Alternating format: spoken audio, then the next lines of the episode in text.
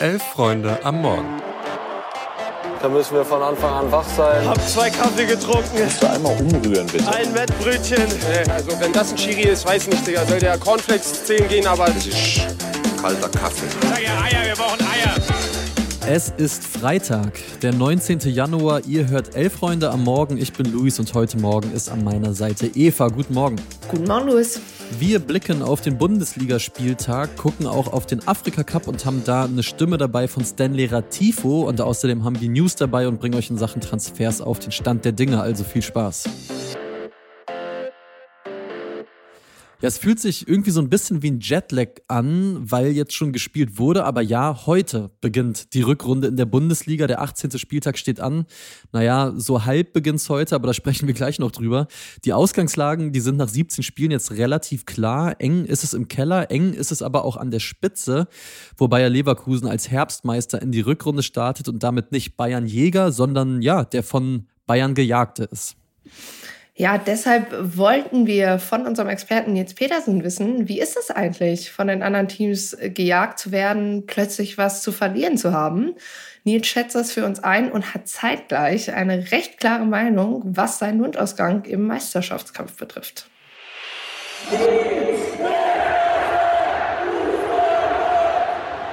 Petersens Joker. Zuallererst muss man erwähnen, wer nach 17 Spieltagen da oben thront, der steht vollkommen zurecht dort, unverdient. Leverkusens in Anführungszeichen Probleme. Trotz Weltklasse-Vorrunde ohne Niederlage ist der FC Bayern nur eine Nuance entfernt. Es brauchte ja die vierte Minute der Nachspielzeit, um Herbstmeister zu werden. Das spricht ja trotz aller Rekorde auch wieder für den FCB. Problem zwei: sie haben das Verlieren verlernt. Das klingt blöd, aber jeder Gegner, der trotz mega Respekt auf Leverkusen trifft, der brennt darauf, die erste Truppe zu sein, die Bayer Leverkusen rasiert. Und es wird sich zeigen, wie dann die Reaktion ausschaut. Und das größte Problem, sagen wir Fragezeichen, wie geht die Werkself mit der Unruhe um, die von außen ab März oder Ostern kommen wird? Alonso weg, Wirtz weg, die Bayern werden auch wieder ihre Psychospielchen betreiben.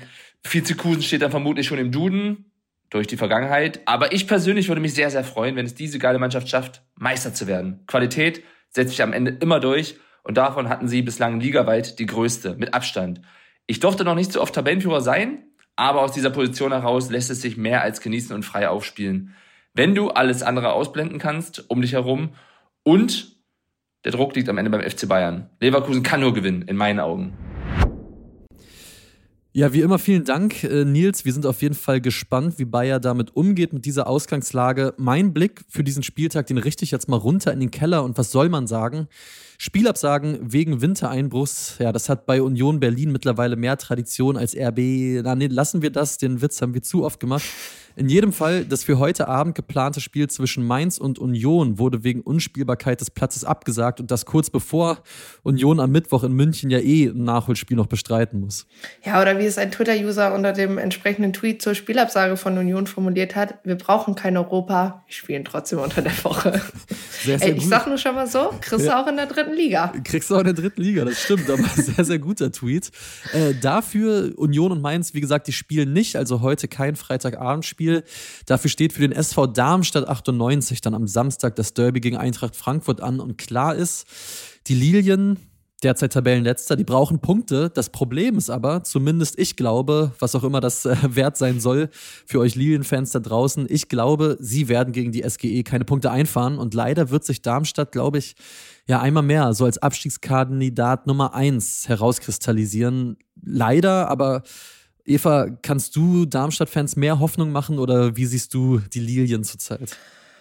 Boah, äh, ich bin ehrlich, also ich weiß ehrlich gesagt nicht wie, weil es gibt ja irgendwie schon auch den FC, also so der Verein, der mhm. so klassischerweise als Bundesligist oder als, als gestandener Bundesligist, denkt euch hier Anführungszeichen mhm. dazu, ähm, ich sehe dann nicht, dass, dass Darmstadt dann noch einen, ich sage jetzt mal nett gesagt, dumm findet, der die am Ende rettet. Ne? Dafür ist die Ausgangslage jetzt einfach schon zu schlecht. Aber Darmstadt hat eben auch den Vorteil, im Gegensatz zu anderen Vereinen, die da unten reinrutschen könnten oder schon drin stehen, dass es sowieso keiner von ihnen erwartet. Ne? Also äh, Thorsten mhm, Lieberknecht ja bricht er auch immer wieder die Lanze für seine Mannschaft. Ähm, gleichzeitig wird es, glaube ich, aber auch nochmal spannend, was Mitaufsteiger Heidenheim da so veranstaltet, weil ich bleibe da ja bei meiner These von vor, ich weiß nicht, drei Monaten. und sage, dass die am Ende nichts mit dem Abstieg zu tun haben werden. Ja, ich glaube, die These, die wird auch wirklich gut altern. Ich glaube auch nicht, dass die dann nochmal richtig unten reinrutschen. Im Gegenteil, ich sehe die auch an diesem Wochenende gegen zugegeben gerade nicht ja auf ihrem Maximum-Level spielende Wolfsburger gewinnen. Ich sag mal so, Flanke, Kopfball, Tor, so stellen sie sich ihre Mannschaft vor, beziehungsweise Flanke, Beste, Kopfball, einfach irgendwer anders, fertig, Klassenerhalt. Ja, anders sehe ich das ja bei Gladbach, auch wenn sie mir meinen Hottake gegen Stuttgart direkt mal versaut haben. Haben wir ja auch schon drüber gesprochen. Ja, das Spiel gegen Augsburg beendet am Sonntag den Spieltag und ich sag mal so, da muss Miss Johanne erstmal zeigen, dass sie da gewinnen können, mhm. weil weil gegen ein Stuttgart zu gewinnen, das aber per se ja guten Fußball spielen will, das ist ja immer noch mal was anderes als im Gegensatz zu dem FC Augsburg, die bei allem Respekt auch vor dem neuen FCA unter Torup jetzt auch nicht den allerschönsten Fußball spielen und auch eher so auf die Basics beharren. Ich sag mal mhm. so, ich werde, ich glaube, es wird eher ein spannender Sonntagabend. Ja, ich, das kann ich mir auch gut vorstellen. Ich glaube, ich, es wird Gladbach schon echt wahnsinnig gut tun, da jetzt direkt nachzulegen. Ich finde ein Kader mit jedem Spiel irgendwie spannender.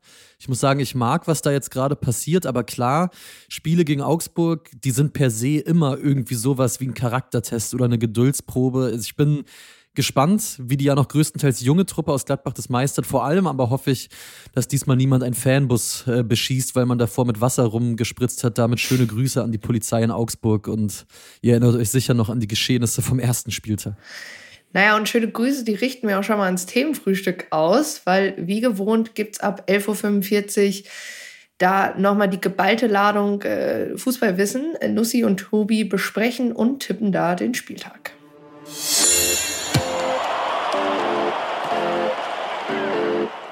Ja, und apropos wie gewohnt, der Afrika Cup ist gestern in den zweiten Vorrundenspieltag gestartet und da stand mit Gastgeber Elfenbeinküste gegen Nigeria das erste richtige Topspiel des Turniers an. Ja, und in der ersten Halbzeit passierte zumindest tore-technisch nicht ganz so viel und in Halbzeit 2 kann dann Nigeria relativ früh durch Ekong das 1-0 erzielen.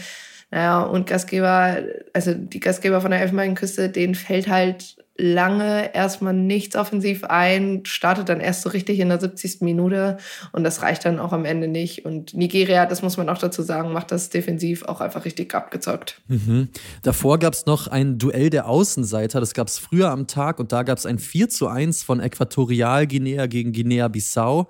Besonders dabei Emilio Nsue von Äquatorialguinea. Der wurde der erst 17. Spieler der Afrika-Cup-Geschichte, dem ein Hattrick gelang und das mit stolzen 34 Jahren und obwohl er in seiner Karriere eigentlich lange Rechtsverteidiger war und erst spät auf Stürmer umgeschult wurde, also ein Mutmacher für alle Quereinsteiger da draußen. Und wenn wir schon bei Außenseitern sind, das ist auch weiterhin Mosambik für das, und das haben wir hier öfters schon angerissen, auch Oberligastürmer Stanley Ratifo vom ersten CFR Pforzheim spielt.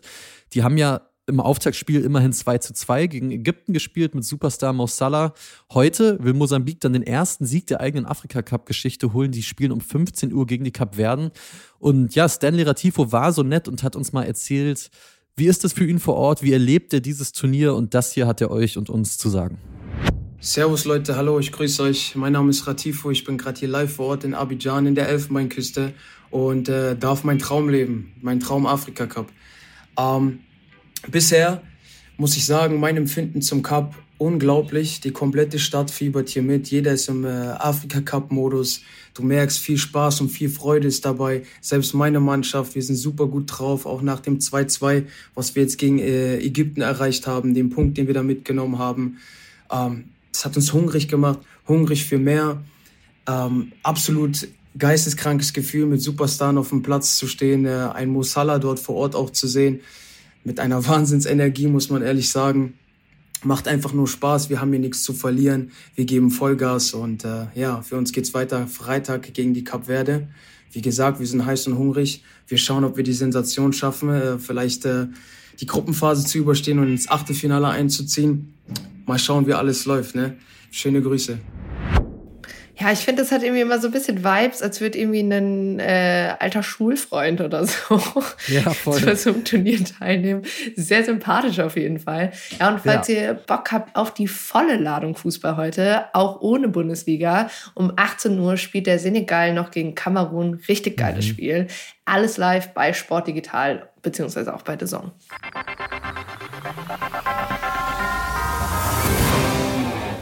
Ja, wir gehen mal rein in die News und ja, es sollte ein großes Abenteuer für ihn werden und generell fand es ja total spannend, was da in der Liga passiert, aber Rund ein halbes Jahr nach seinem Wechsel nach Saudi-Arabien hat Jordan Henderson keinen Bock mehr und ist zurück in Europa. Er wird nämlich bis 2026 bei Ajax Amsterdam unterschreiben und der Grund für die schnelle Flucht aus Saudi-Arabien sollen Eingewöhnungsprobleme vor Ort sein. Im Sommer hatte Al-Etifak, genau, im Sommer hatte Al-Etifak noch 14 Millionen Euro für Henderson gezahlt und ihn so zum teuersten Ü33-Spieler aller Zeiten gemacht, aber ich sag mal so, wenn jemand finanzielle Missverständnisse, glaube ich, verkraften kann, dann ein Club wie dieser. Ja, wir bleiben mal kurz bei den Transfers, allerdings eher auf dem deutschen Markt und starten mhm. direkt mal doppelt in der Hauptstadt. Union Berlin verstärkt sich mit Chris Bedia, nachdem Geraldo Becker ja zu Real Sociedad gewechselt ist. Ja, und Hertha BSC leiht währenddessen Ayman Barkok von Mainz 05 mhm. aus. Finde ich, ist ein spannender Transfer. Ja, ja und beim VfL Bochum, da hat der ewige Anthony Lucia seinen Vertrag nochmal um ein Jahr verlängert. Kleines Quiz, Louis. Ja. Wie alt ist dann Anthony Lucia ungefähr, wenn er diesen Vertrag, ich sag mal, einlöst? Und wie lange spielt er schon beim VfL Bochum?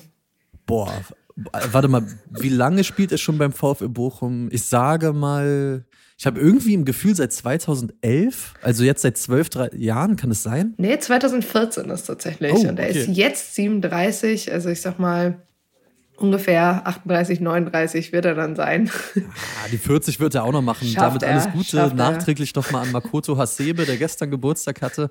Und falls ihr auch an diesem Wochenende ins Stadion geht, dann nicht wundern, weil während der ersten zwölf Minuten wird es in den meisten Stadien des Landes wieder ruhig bleiben. Den Grund, den werdet ihr mittlerweile kennen. Aus Protest gegen den geplanten Investoreneinstieg in die DFL werden die meisten deutschen Fans hier in diesen ersten Spielminuten schweigen. Übrigens, los geht an diesem Wochenende ja nicht nur die Rückrunde auch der zweiten Bundesliga, da haben wir gestern drüber gesprochen, auch die dritte Liga startet wieder in den Spielbetrieb. Eva, auf welche Partien gilt es da zu achten am Wochenende und vor allem, was ist so dein Gefühl für dieses Jahr bezüglich deiner Arminia? Ja, ähm, ich bin der festen Überzeugung, alle Lautern-Fans freuen sich richtig auf die Partie zwischen dem VfL Lübeck und Waldhof Mannheim. Oh ja. Zum Erzrivalen ist nämlich Ex-Torjäger Terence Boyd gewechselt. Und ich sag mal so, weiß jetzt nicht, ob er sich damit so einen Gefallen getan hat, bei Fans von beiden Vereinen tatsächlich. Mhm. Ja, da wird sich nur wegen der steifen Brise an der Lohmühle vielleicht etwas frostig. Naja, und Arminia, die haben ja das Derby gegen Preußen Münster vor der Brust. Boah, und beide Vereine bei 25 Punkten, beide Vereine mit acht Punkten Abstand auf Platz drei, aber eben auch nur sieben Punkte Vorsprung auf den Abstiegsplatz. Mhm. Ja, und Arminia hat sich ja unter anderem mit Mael Korbos vom STFL verstärkt. Äh, und da muss ich sagen, das ist ein richtig starker Transfer. Also Korbos überzeugt ja tatsächlich auch nicht nur auf dem Platz, sondern auch daneben mit seinen Initiativen rund um das Thema Nachhaltigkeit. Und das finde ich tatsächlich sehr interessant. Jo, ich drücke euch auf jeden Fall die Daumen, generell euch allen die Daumen, außer euer Verein spielt gegen Hertha BSC. Grüße nach Düsseldorf. In diesem Sinne würde ich sagen, Eva, wir verabschieden uns mal ins Wochenende, wünschen euch viel Spaß, falls ihr im Stadion seid oder einfach Fußball guckt und hört doch gerne Montag wieder rein, dann geht's hier weiter. Sehr gerne. Tschüss.